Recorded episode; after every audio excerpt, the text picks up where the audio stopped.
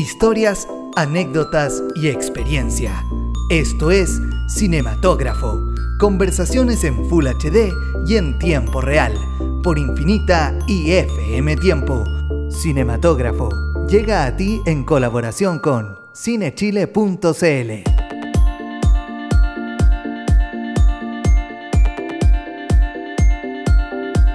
La actriz Audrey Hepburn dijo alguna vez, nunca me vi a mí misma como un ícono. Lo que está en la mente de otras personas no es la visión que yo tengo, yo solo hago lo mío. ¿Cómo están todos? Bienvenidos al ya sexto, sexto capítulo de Cinematógrafo, aquí presentado por FM Tiempo y también Infinita. Nos encuentras en Spotify, Apple Podcast, nuestro sitio web fmtiempo.cl y más. Aprovecho de saludar como siempre a mi co-conductor Miguel Ortiz, sentado aquí a mi lado, y también a nuestro director y control Claudio Zapata. Nuestra invitada del día de hoy es actriz, ha participado de películas como Subterra, Cachimbalana, Narrara y va a estar también en un papel en la película de Pablo Larraín, Emma. Se trata de Mariana Loyola que está sentada acá con nosotros en Cinematógrafo. ¿Cómo estás, Mariana? Muy bien, ¿y ustedes? Muy bien también. Bien también. Felices de que nos acompañe hoy día. Sí, Sí. contentos que pudiste venir. Sí, bacán hablar de cine, siempre es un agrado. Es imposible negarse una invitación así. ¿Cierto? Sí, yo creo que a ustedes es imposible. Porque si te llamaran para copuchar, farándula, No, lecera, pero para hablar de cine. No, para hablar de Nadie cine. se puede negar. Eh, Nadie se puede Eso es lo que le decimos todo- a, a todos los invitados, así como, ¿cómo te vas a negar para hablar de cine? Y la respuesta generalmente es... eh, Eh, no. Me niego igual. No, mentira. No. Sí, es como, No. sí, mira, no voy a hablar de cine. No, han venido grandes personajes, Mariana. ¿Sí? Puro Es filete verdad. primer corte. Muy bien, Sí. me parece, me parece. Tenemos una pregunta tipo con la cual partimos todas las entrevistas. ¿Cuál es tu primer recuerdo cinematográfico? Puede ser el momento en donde te enamoraste del cine, la primera película que recuerdes haber visto. La primera Eh, ida al cine con tus viejos. Sí, la primera Bambi parece, ¿no? Cáchalo vieja. ¿Bambi? ¿Bambi? Eh, ¿O ET? Una de las dos, porque me acuerdo de llorar, de haber estado llorando a moco tendido y llorando en serio. O sea, seis años, cinco años, como así y inconsolable. La muerte por de la mi mamá. madre de Bambi, La muerte de la Bambi, claro, o ET, parece que fue ET. Porque Andrés Wood también lloró con Sí, Bambi. sería la segunda persona Entonces- que lloró con Bambi. Ya, entonces yo creo que es ET porque yo soy un poquito menor, que- o sea, Eh, 10 años menor que sí, Andrés por lo exacto, menos, ¿no? literal. Por ahí, entonces Sí. debe ser ET. Y te Quizás Bambi la vi después y te lo tengo mezclado. ¿Te inculcaron de chica en tu familia Sí. esa cosa por el cine? Sí, íbamos al cine harto. eh, yo viví en Talca como de los 5 a los 17 y había dos cines, el cine Astor y el cine no sé cuánto. Uno era porno, porno, porno. y el otro daban, ponte tú, Rambo, Flashdance Ya. o Rocky, esas películas.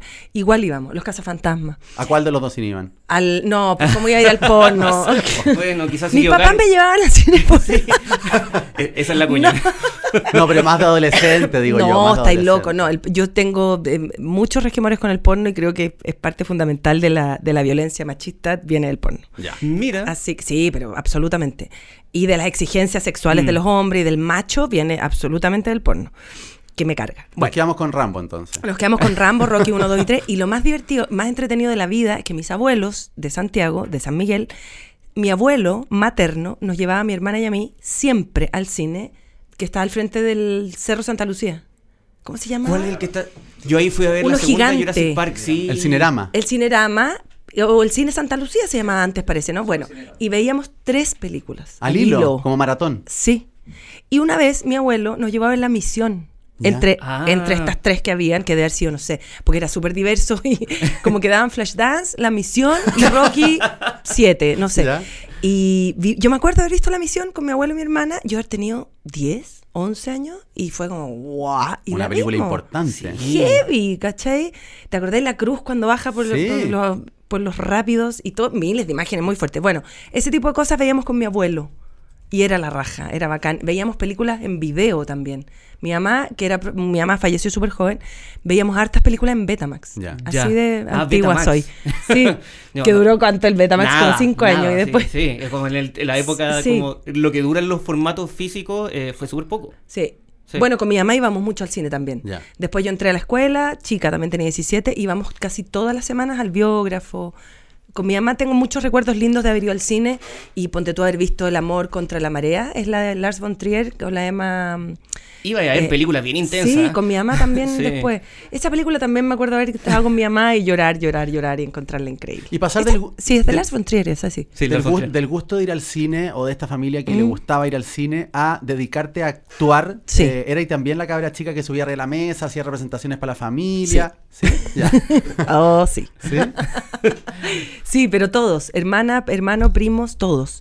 También recuerdos que uno empieza a cachar después, más de grande, eh, fo- las fotos familiares de los veranos, les hacíamos show a los viejos. Siempre disfrazada. Siempre disfrazados, pero todos, los seis, siete primos. Y contábamos cuentos, y bailábamos, y cantábamos, buenos para el show. ¿En qué minuto cachaste que querías ser actriz así como profesionalmente hablando? Eh, Porque cuando- yo hasta el día de hoy no sé si quiero ser periodista. Yo no sé qué quiero ser cuando grande todavía tampoco, pero bueno. Eh, siempre lo cuento como una, un poco una epifanía, porque como mi mamá falleció muy joven y todo, Mm. viendo la Negra Esther en Ya. Talca, en el gimnasio regional, eh, me voló la cabeza, nos voló la cabeza y yo ya venía con el cuento, te- tuve una profesora muy importante en, la- en el, en el colegio, eh, la profe de castellano, que nos inculcó mucho el tema, el gusto por el teatro, y actuábamos y nos hacía improvisar y era genial.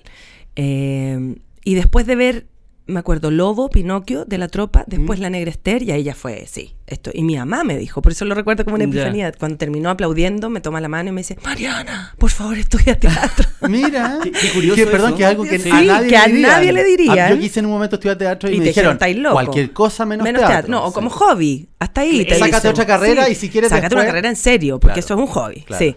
Mi mamá me dijo eso, no sé si se arrepintió después. y después me decía, anda, preguntarle a los actores, porque te acordás que se maquillaban ahí, al final se Sí, quedaban pues, y uno podía tenía acceso a ellos. Anda, no sabes guasa, anda, anda, anda. y partí yo a preguntar, ¿dónde estudio teatro? Eh, y me decía, en la Chile o en la Católica eh, hay un montón de escuelas, pero yo te recomiendo que esto. Y yo los miraba a maquillarse, maquillarse, estaba fascinada. Y dije, ya, la Chile o la Católica, la Chile o la Católica.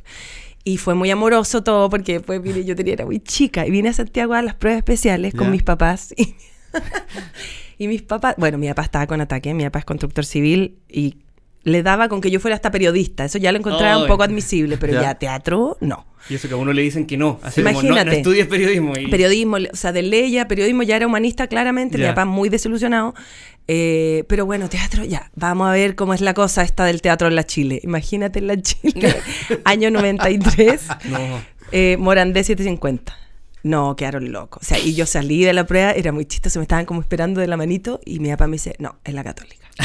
Ah, él lo decidió. Sí, Ya. o sea, me dijo, Mariana, por favor, ¿cómo que no? Aquí no. Todo tiene su límite. Todo tiene su límite. Como si ya vaya a estudiar actuaciones, comándate la católica. Claro, eh, por favor. Entonces ahí fui a la católica, que era más cerca de la casa, que había pasto, Pasto, genial. que había, claro, que era un poco, que había más carreras, porque la Chile es heavy, o sea, me encanta y todo, pero era súper en esa época muy hondero y súper de cemento y teatro y diseño teatral Claro. en un lugar. Entonces era mucha onda, que está perfecto para uno, Mm. pero para, yo entiendo ahora a mis papás, imagínate la Carmela San Rosendo. Y, y en la católica di las pruebas especiales, dejé de darlas en la Chile a mitad de semana, entonces en un minuto fue como, o estudio teatro en la católica o no estudio nada, o estudio historia, ¿cachai? Y chuta, perdón. Y, y me fue bien, por suerte. En esa época daba ahí las pruebas de lunes a viernes, era heavy, así como Chorus Line. Ya. Y el, y el lunes siguiente iba a ver a Casa Central en una lista de 20 personas y quedaba ahí, ¿cachai? Oh. ¿Te acuerdas, Mariana, de la, del primer día, ni siquiera el primer año, tu primera película, el primer día en que te tocó actuar para cine? Uy, sí. ¿Cuánto se te aconcharon los meados? Puta. Pero ¿por qué te encanta esa frase? Es que encuentro que es muy expresiva. Es muy expresiva, es verdad. Mira, la primera película en cine que yo hice fue una película que se llamaba Monos con Monos navaja. con navaja. Lo que pasa es que no tenía formato de cine, porque Mm. Stanley, Stanley compró la obra de Chondo que hacíamos que se llamaba Moon Chile, y él puso en el Teatro Esmeralda cinco cámaras de cine, calla la plata, de 35 Ya. milímetros, a grabar al unísono mientras nosotros desarrollábamos la obra ya no frontalmente, sino ya más en, en- como en 360 grados Mm. al medio del teatro. Perfecto. Entonces no era cine, porque no había primer plano, corte, plano secuencia. ¿La hicieron de continuo? De, de continuo. Perfecto. Se acababa la lata y se cambiaba la lata y se seguía. ¿cachai? Perfecto. Entonces la primera película, película que yo hice fue La fiebre del loco, con Andrés Wood. Con Andrés Wood. Eh, y fue heavy. Fue ¿Sí? súper- sí, o Porque sea, a ¿sabes ver, qué pasa? Que uno, uno como espectador ve los actores y dice, ah, esto se peina con la actuación, pero también me imagino No, que cuando llegáis por primera vez, estáis nerviosa. Súper estáis- nervioso y además yo me acuerdo como mi primer primer plano y me dijeron, córrete a la derecha y yo salí de cuadro. O sea, como, ¡buah! me corrí un metro a la derecha y todos cagados de la risa, yo roja. Y como, ¿qué pasa? Porque además no te enseñan en la escuela de teatro a, a- a- a actuar para una cámara. Eh, Mariana, cuando te digamos en un primer plano que te corras a la derecha es un centímetro. Un pali- un pelito. O sea, ahí, Ah, ya. ¿cachai? Ya, gracias. Entonces, eh, después uno también aprendí haciendo la fiebre del loco que eh, también en mi primer plano que yo tenía que llorar, me acuerdo y trataba de llorar y trataba de llorar y no podía. Y después uno aprende que hay que hacer todo lo contrario. Eh, ¿Cómo? ¿No hay que tratar de llorar? No, po. ¿Y- No, ¿Y cómo porque lloras? Es que A ver, tiene que ver con otra. Ah, llora. Típico, eso es típico. Eres actriz y a ver, llora. Eh, aprender también, eh, me pasó la fiebre lo que yo estaba así concentrándolo todo y se cortó una luz atrás mío y corte. Y yo como, eh, ¿Qué hago? perdón, que corte, corte, cambia la luz, no sé qué. Entonces aprendí que efectivamente la luz es mucho más importante que uno. Que ti, que tú, claro. que uno, que los actores, el foco, etcétera, como la cosa estética. Y ahí aprendí harto, harto, harto, harto. Eh, era un personaje pequeñito. Nos fuimos, además era como Herzog, porque nos fuimos a vivir a Isla Toto, en, a la cresta del mundo. Seis semanas vivíamos en un gimnasio en camarotes. Las puertas eran mallas de kiwi, etcétera. Fue alucinante, súper buen aprendizaje.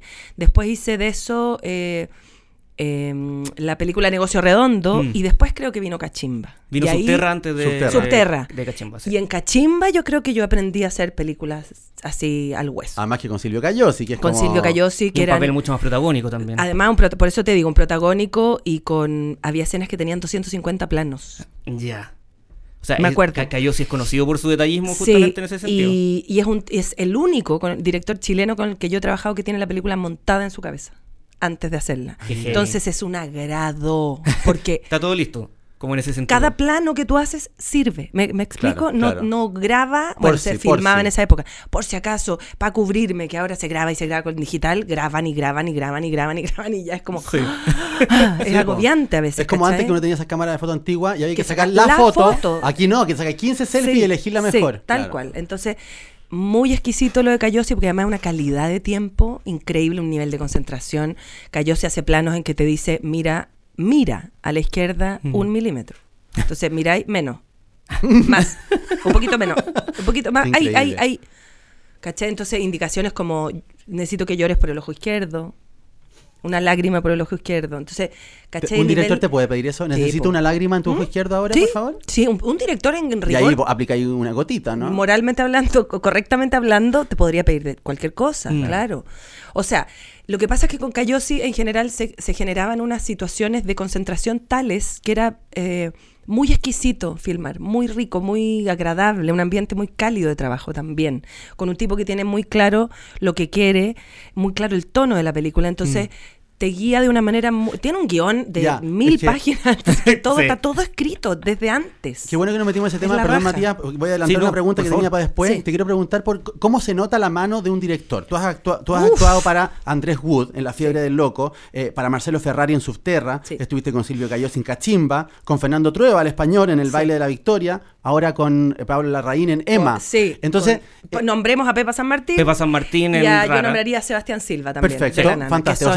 Grandes directores. Tienes un, un, un amplio Un abanico. un abanico de directores que han trabajado contigo. Eh, la responsabilidad cuando te dicen, oye, qué buena tu actuación en esta película. Mm. Eh, ¿Qué porcentaje de responsabilidad o de mérito le das al director? ¿Y cómo se hace ese trabajo? Eh, Sí. ¿En cuánto se nota la mano de- del director en tu actuación? Eh, wow, preguntón. Eh, yo creo que es, es que es súper, yo creo que es 50-50 heavy, Mm. o sea, y quizás más el director, porque finalmente lo lindo de mi- del trabajo de la actuación para mí es como ser un pincel, ¿cachai? ¿Ok? eh, tratar de deslavarse en el fondo para entregarle al director lo que quiere. O sea, finalmente, claro, yo puedo poner mi sello actoral o, Mm. o tratar de dar en la tecla, pero que él necesita o que ella quiere. Finalmente uno tiene que comerse los prejuicios Mm. o comerse incluso el gusto. El por- ego. y el ego, absolutamente. Pero incluso el gusto, ¿cachai? Porque a veces Mm. uno diría, por ejemplo, no sé, hola, ¿cómo estáis? Y el director quiere que diga ahí, hola, ¿cómo Mm. estáis? Y yo decía, qué raro, qué feo. Pero ¿qué hay que hacer si él quiere o ella quiere que tú lo hagas así? Entonces, eh, creo que es mitad y mitad, quizás un poco más el director, a lo mejor el Mira. 60-40.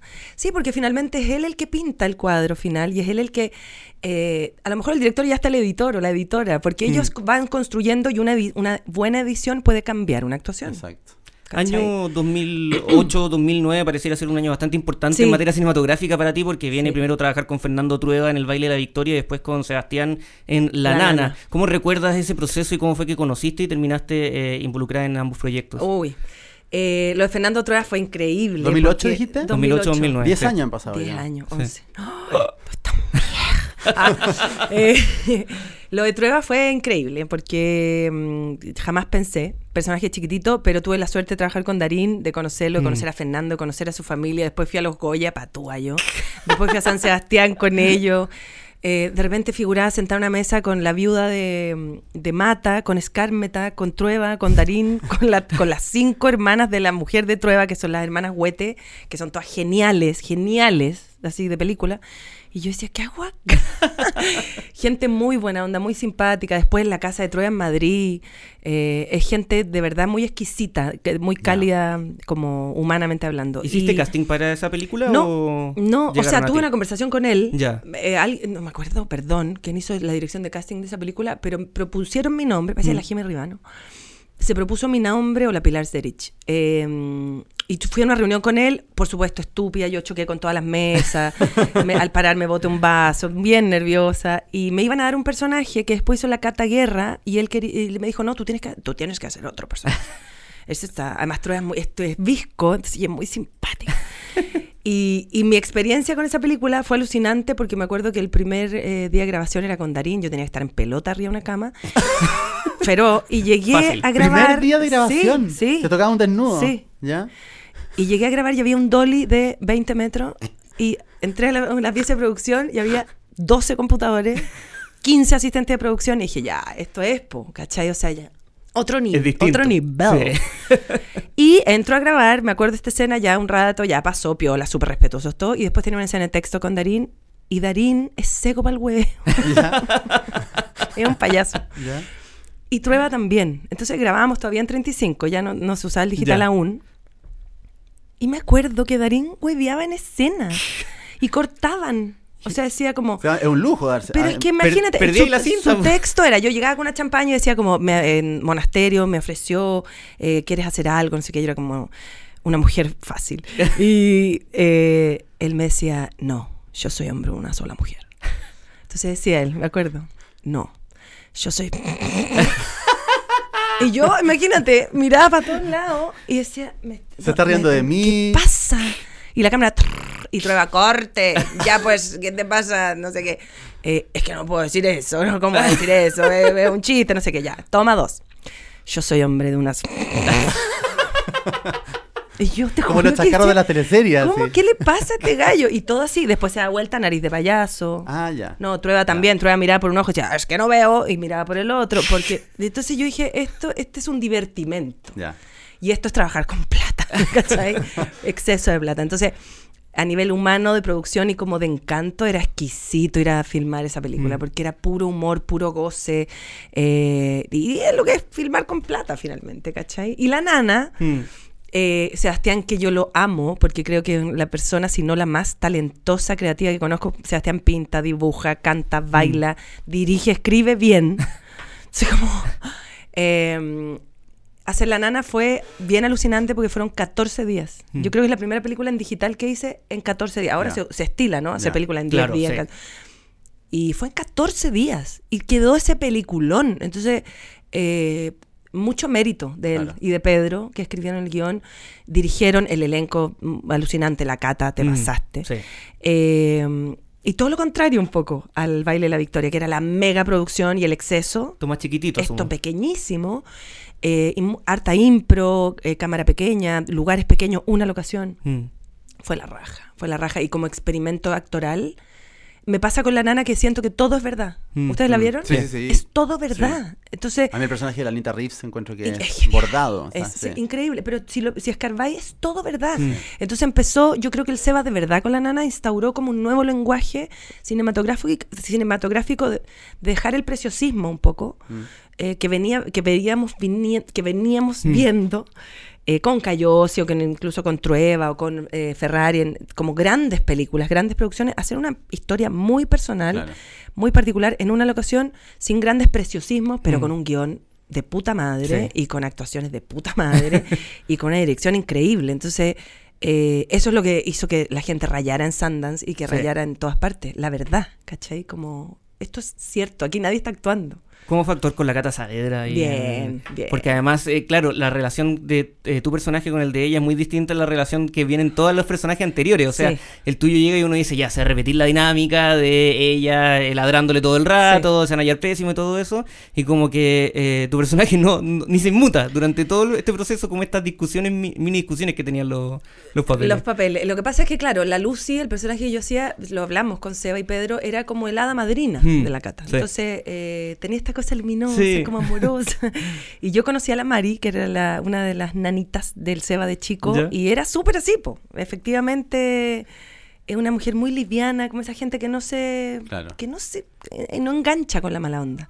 Y era muy loco hablar con ellas dos, pues ellas existen en la vida real. Ya. Claro, sí. Y la relación de ellas fue real y vivieron en esa, en esa misma casa, trabajaban. Entonces eh, era muy loco porque en la noche llegaban los papás del Seba y esa casa se inundaba de vida normal. Entonces, claro, andáis sapeando. Yo sapeaba, sapeaba, sapeaba todo el rato. Y era la raja, el personaje La Cata que construyó. Bueno, por algo se ganó todos los Mm, premios sí. del mundo. Y, y está muy bien construida esa película, yo siento. Hay un guion muy potente, muy real y muy entretenido de hacer. Lo pasamos súper bien. Súper, súper Me gusta preguntarle a los artistas, a los músicos y a los actores, en este caso eh, a ti Mariana actriz. A ti músico. Arroba, A ti músico, Claro, no arroba. Mariana la actriz, como es tu, Sí. tu Twitter. Eh, cuando estás actuando, además siento yo las veces que te he visto actuando en cine, en teleserie, en teatro, siento que siempre eres como muy, eh, no sé cómo es la palabra correcta, orgánica, muy espontánea. Parece que fueras tú misma la que está en escena y no un personaje. Eh, cuando estás actuando, le preguntamos lo mismo a, a- a otro de nuestros invitados. En el momento mismo en que estás actuando, ¿estás concentrada trabajando o estás relajada disfrutando? Oye, que hace buenas preguntas este No, gallo. sí, es que, ¿sabéis qué? Pasa toda la noche despierto justamente pensando estas cosas. Y dicen que no duerme. Y dicen Ah. que no duerme. Eh, es, es distinto en teatro que en televisión y en cine. Ya, dale, yo siento que son técnicas distintas. En teatro a mí me ha pasado que estoy diciendo el texto y estoy pensando en lo que tengo que comprar mañana en el supermercado. Ya, De verdad. ok. Como, porque es otro proceso. O sea, es un proceso en que tú llevas ensayando dos, tres meses y ya el hay una cosa rara en la cabeza que, que casi que uno puede apretar play y es como...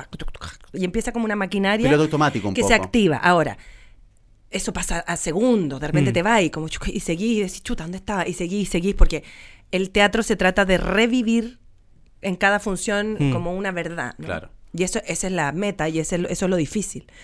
A diferencia en el cine, tú tienes que dar la verdad en un segundo, en un minuto, en Mm. ese plano, en esa toma. Entonces, yo no es que tenga una técnica, pero sí, en general, me gusta mucho el realismo y me gusta mucho la actuación real. Y lo que tú me acabas de decir es el tremendo piropo para mí, que no se note que estoy actuando, que Mm. creo que es lo que uno aprende finalmente a hacer en cine, no actuar. ¿cachai? Como, y para eso yo tengo una técnica, si se puede llamar, que soy súper estudiosa. ¿Ya? Y soy como obsesiva compulsiva. Entonces, cuando tengo un personaje, por ejemplo, con, con una biografía concreta o con referencias concretas, las estudio, las miro, los, escucho los textos, vuelvo a ver el, leo los libros, me meto en la historia, eh, leo más cosas, hablo con gente, me entrevisto con otras. Si la persona está viva, la veo, la veo, la Mm. veo, la veo. Para llegar al set después y como que dejar todo ese backup, como no sé, en el hipotálamo. Ok, ¿cachai? como un respaldo. Sí, y después tratar de ser, dejar de, de- de- de estar tensa, presionada. Pese a que uno trata de estar relajada, yo hay escenas intensas en que termino tiritando, ¿cachai? Porque el desgaste en cine, sobre todo, es tan interno y es tan... Es como tener una sensación de guata apretada todo el tiempo, la guata apretada, pero para afuera estáis súper tranquila, pero estáis con la guata y el Claro, culo apretado, claro, ¿cachai? Como, ah, porque si no empieza a quedar una actuación como sí, como fome Claro, también y como súper claro. realista, pero desde este lugar, sin energía, ¿cachai? Que El nervio, digamos. es- ti- tiene que estar, yo creo, sí, Claro. tiene que estar más que el nervio, esa energía y esa pulsión eh, de vida, ¿cachai? De estar viva, de respirar, de ser un ser humano contando una historia. Entonces, además, en, en el cine es un trabajo muy en equipo. Bueno, en teatro también, Mm. por supuesto. Pero lo que te decía al principio, si falla la luz, si falla el sonido, van a cortar. Claro. Aunque tú estés gritando, llorando de guata en el suelo, Exacto. ¿cachai? Y escuchar. y escuchar al otro y tratar de vivir y revivir. Y depende mucho del director o la directora, porque hay directores que les encanta, como a Cayosi, la primera toma. Mm. Porque él ensaya en el set y la primera toma es la verdad, ¿cachai? Mm. El resto ya empieza a ser repetido. Perfecto. Entonces depende mucho de, de la mano del o la directora. Hay gente que le encanta repetir, cambiar la cámara de, de- de lado, hacer el plano grande, el secuencia, después el medio, el americano, el primer plano. Entonces, también aprender a actuar para el plano. Claro. ¿Cachai? Que eso uno lo aprende porque es un oficio. Finalmente, no vaya a dar todo en el plano general. ¿Cachai? Toda esa energía. No la- para qué, la- no no- tienes no- para qué estre- estresarte tanto en un plano tanto tan en un general. plano general. Entonces, Mira, pero hay directores o, o- o directores de foto que no te dicen tampoco. Entonces, yo les pido a, A que me digan, Que me por digan favor. digan en qué plano estáis. Y uno tiene que preguntar, claro, y cuando eres, estáis empezando es un poco barse, si en qué plano estoy, ¿a dónde estáis cortando? Pero ahora, claro, me pero ahora de chica uno mira al director de foto, la directora de foto y dice, ¿estáis acá? ¿A dónde estáis cortando? Porque finalmente tenéis que saber, y para el sonido también. Claro. ¿Cachai? O sea, no vaya a gritar en un primer plano, es todo más pequeño. Mirada, la energía, la energía. Pero esa actuación de la mirada que es en el cine es con mucha energía, es como un fuego muy de la guata, porque si no es muy fome también. ¿Cachai? Sí. Y en televisión es distinto porque está de tres cámaras, entonces Mm. también hay que actuar un poco Para de otra de- manera. claro. Y tienes que hacer 20 escenas al día. Claro, más- O sea, un es más poco fábrica salchicha, Es, un más- es un poco, más rápido y más como vamos, vamos, vamos, vamos, ¿cachai? Son tres lenguajes súper diferentes, súper entretenidos los tres. Buena la pregunta y buena la respuesta también. Buena la pregunta. ¿Eres capaz de ver una escena que acabas de grabar, así te la muestran y tú dices, No. lo hice la raja? No, estáis locos. Siempre encuentro que lo hago pésimo. ¿Cuál es tu, pe- tu mejor actuación? Oh, Que tú digas, eh, tengo que poner en mi currículum una sola actuación Oh, mía. qué difícil. ¿Cuál poní? Cachimba. porque son todas tan buenas. Ah, no sé, no sé. A ver, a, a mí me gusta mucho Cachimba, sí, me gusta Rara, harto. Eh, me gusta lo que logramos en Rara, me gusta La Nana también. Son películas que me gustan. Que me pasa eso, más que la actuación me gusta Proyecto, la película, claro. sí. Me gusta Miriam Mike, Mm. harto. Eh, esas, yo creo que son. Que me perdone el resto, pero si me pilláis rápido, creo que esas son mis favoritas, sí. Quiero Lo que pasa es que en Cachimba, además, perdón, es un Mm. personaje súper completo, porque Sí. engordé 20 kilos, tenía una vocecita, una parada. Yo no sé si he vuelto a ser un personaje físico con, con tanta exigencia Claro. física como ese. Claro. Lo otro en general, además, después ya empieza lo que hablábamos a partir de, de la nana, son personajes súper reales. Entonces, Mm. tampoco hay tanta transformación física, es un tema más como intelectual. Están todos esos personajes muy cerca mío, ¿cachai? Están al ladito. La, Claro. la Paula de, de- de Rara está al lado, Mm. ¿cachai? Entonces, uno empieza a defender la verdad de esa historia, finalmente, más que armar al personaje, ¿me explico? Sí, Mm. sí. Te quería preguntar justamente por Rara y con el trabajo con eh, Pepa San Martín, Ay, porque eh, encuentro que Rara es un ejemplo bien atípico, ah, valga la redundancia. Bien raro. Bien, bien raro, pero para bien en el sentido de hacer una película familiar, que es absolutamente familiar. Es una película que el género es familiar, Sí. que de trasfondo es que hay una pareja de lesbianas que tiene un que tiene está criando a dos niñas. O sea, pero nunca es como el tema principal, sino que sucede con un poquito de Es fondo. que eso es, eso es el gol que mete rara. Pues. Ese- esa- ahí está como yo siento la inteligencia de la Pepa, eh, de la Alicia Cherson que hizo el Mm. guion con ella, de la Maca eh, López, que es la productora, y del equipo, claro, pero de la Pepa, básicamente, que es. La película se iba a tratar del caso de la, de la Karen Atala. Mm, sí. sí. de la jueza. Y lo iba a contar ella, ¿no? Entonces iba a ser una película de adultos, Mm. tribunales, portazos, peleas. Y de repente la Pepa dice que escribió, no sé, los guiones ya. Y de repente dice, no, no, no, esto no está bien, no está bien, que fome, más de lo mismo. La película la tienen que contar las niñas, ¿cachai? Y se le ocurrió a tal nivel, yo para mí es un como eh, un nivel de creatividad Mm. superior, de- luminoso, y la película es muy luminosa. Sí. Bajó la cámara.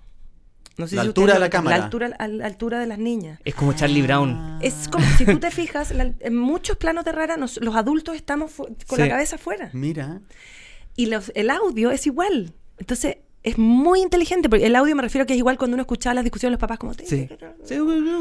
Como la profesora de. Como- como- como lejos, ¿cachai? Claro.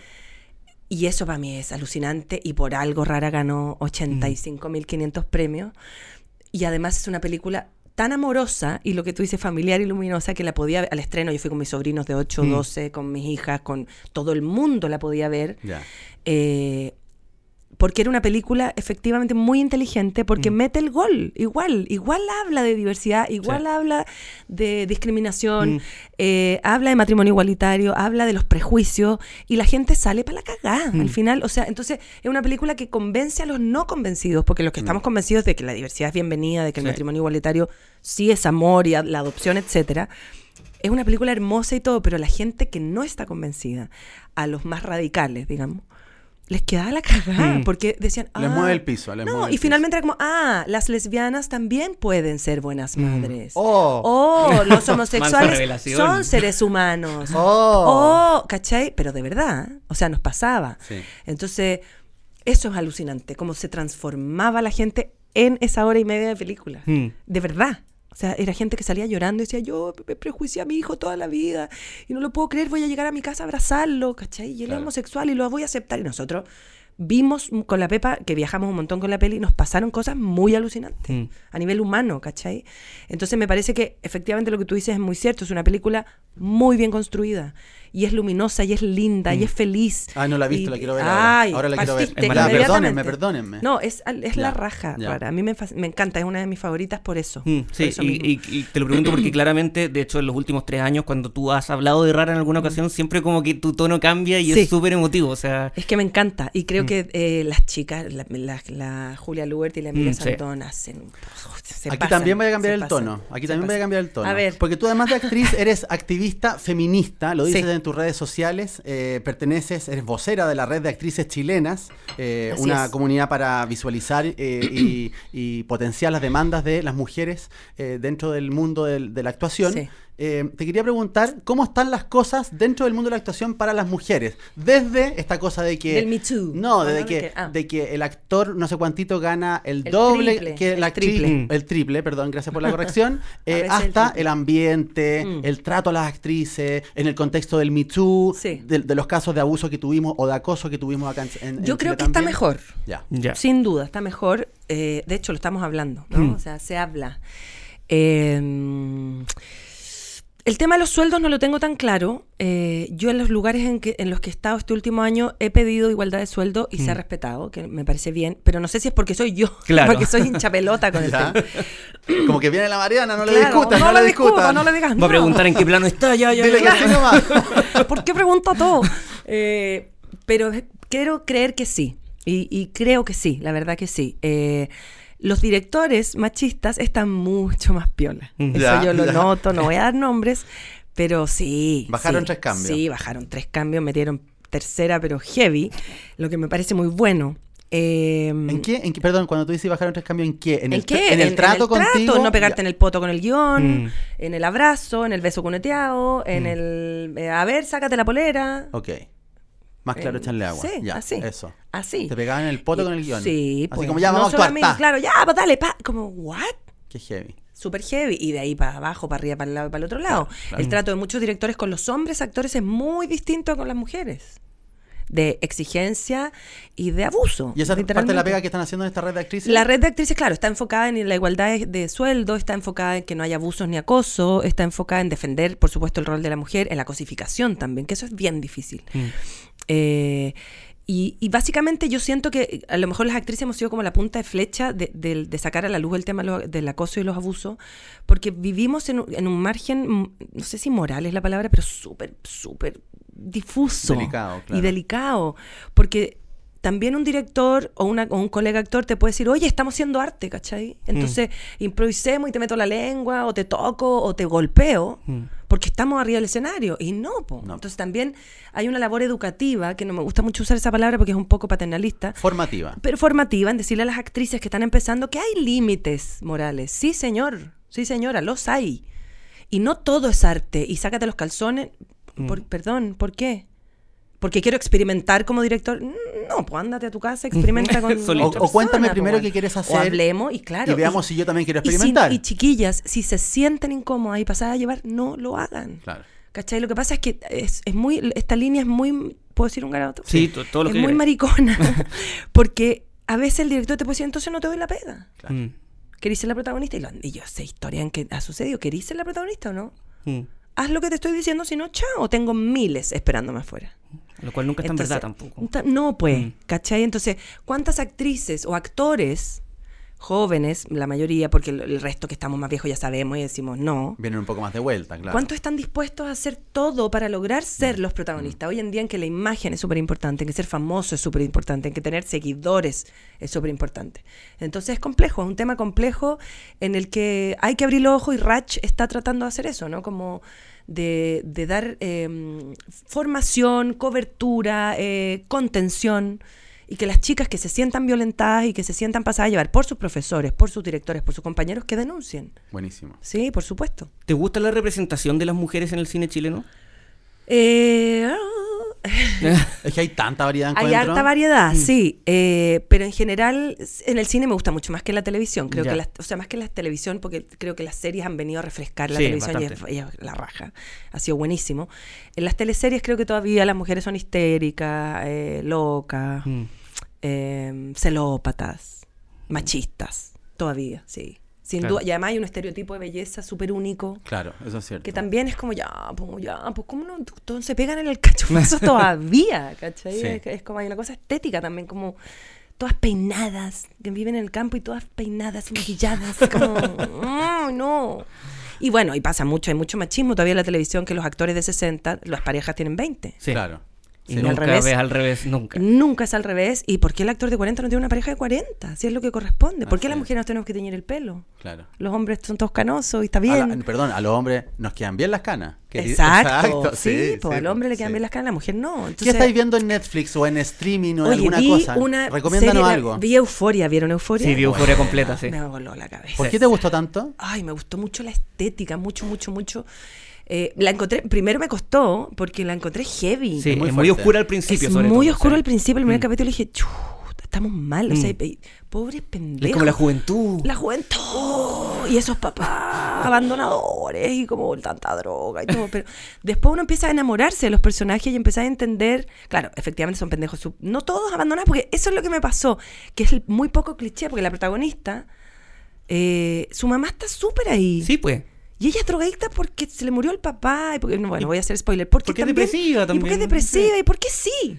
Entonces, eh, eh, hace que uno se cuestione un montón de cosas. Yo, independiente de que tenga hijas adolescentes, me gustó mucho la estética, la música, la cinematografía es espectacular. Es espectacular que no se puede creer. Euforia ¿Cómo de pone- HBO, ¿no? Sí, HBO, me encantó. sí. Esa me, en me voló la cabeza, la encontré alucinante. ¿Hace cuánto que no vas al Súper cine? bien actuada. Eh, Fui el, ¿Hace cuánto que no voy? O sea, hace poco presentaste Sanfic, pero no vale. Sí, ah, tú, no vale. con, tú, tú con tu Fui familia. a ver Once Upon a Time in Hollywood ¿Y? hace poco. ¿Te gustó? Sí, me gustó. La encontré un poco larga. Eh, creo que el, el editor fallecido de Tarantino, puta, que le hace falta. Sí, cierto que le hace se falta nota, porque sí. desde que se murió en 2010 ha hecho solo películas largas, eternas. largas. Eternas, sí, me que- pareció larga, Sí. pero sigo amando profundamente a Brad Pitt y a Leonardo DiCaprio. ¿Te gustaría que te fuera a cambiar la antena del televisor o no? Sí. Oye, Mariana, ¿y al, y al cine al cine vas con cabrita o sin cabrita? Sin cabritas yo, pero hijas y marido con cabritas. Con cabritas. ¿Y no te Y los molesta? odio, me carga. me carga, me siento en la esquina. ¿Por el ruido? ¿no? Por el ruido, que encuentro que no, al cine uno puede ir a comer cabritas. Es que sabéis que hacemos esa pregunta a todos. Y hasta ahora va ganando el sin cabritas El y la cabritas, respuesta sí. es claro, es como no, es que el ruido. En el teatro te creo, pero el cine los actores no están ahí mismo. No, no importa. No, te- no. no interrumpimos la actuación. No, don't like it. No, claro. No, no me gusta, no me gusta a mí el ruido. En general es como, no sé. Nachos, soy- con, nachos con queso tampoco. Menos. Ya. No, no, no, No, Yo creo que yo llego hasta las Que cabritas a lo mejor era una cosa es que lo el- dulce, pero no. no, no, no, no, porque hay cabritas saladas, Sí, es. No, no, no, es el ruido. Ya, Es el ruido que. Sí. Me gusta el cine como, mm, eh, como un rito. Me encanta verlas. Me encanta ir al cine. Sí. Me encanta, me encanta. Cuando he tenido la suerte de ir a festivales de cine, me encuentran loca porque he visto, una vez vi seis películas. Excelente. Veo Sí. cinco, tres mínimo y veo películas y estoy todo el rato marcando la, la cuestión y voy para allá y voy para allá y veo las películas y veo, y veo, y veo. Me encanta, me encanta, me encanta, me encanta. Aquí también nos gusta mucho el cine con Matías. Sí, Sí, lo preferimos por sobre ver películas en la casa, independiente que no hay nada, ningún problema con eso. Sí. O sea, como si es la sí, opción, está sí, bien, lógico, pero hay- el cine está hecho para verlo en pantalla grande, Mm, no mm. está para verlo en la tele ni en el compu. Mariana Loyola, muchísimas gracias por haber venido Gracias a Cinematógrafo. Lo pasamos genial conversando contigo. Muy entretenido, muchas gracias, qué bueno que haya programas de cine. Sí. Chiquillos, es súper, súper fundamental. Muchas Sí, gracias. Gracias a ustedes. Que muy bien. Ortiz, nos Igual. vemos. Claudio Zapata, muchas gracias. Nos vemos en un próximo Cinematógrafo. Chao. Chao, chao.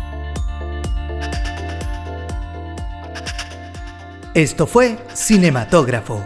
Historias, anécdotas y experiencia. Conversaciones en Full HD y en tiempo real. Por FM Tiempo y Radio Infinita. Cinematógrafo llega a ti en colaboración con cinechile.cl.